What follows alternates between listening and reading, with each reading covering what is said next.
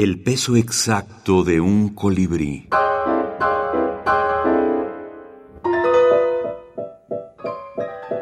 Libros de la minificción.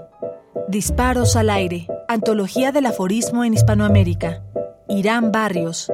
Antologador. Karl Kraus. Unos encuentran hermoso esto, otros aquello, pero deben encontrarlo y nadie quiere buscar. Un aforismo nunca puede ser la verdad completa. Puede ser una verdad a medias o una verdad y media. Antonio Porquia.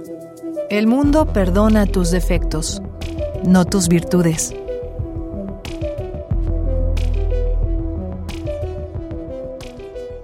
El aforismo literario exige un protagonismo del lenguaje.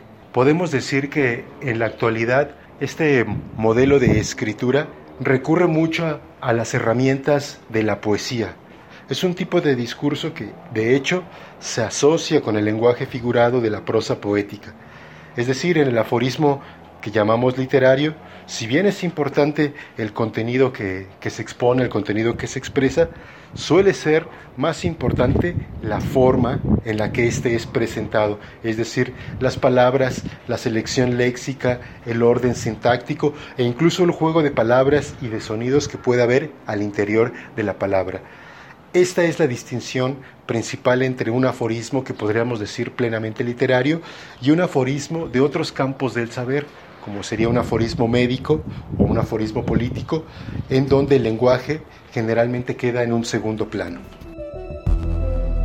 Irán Barrios, poeta y narrador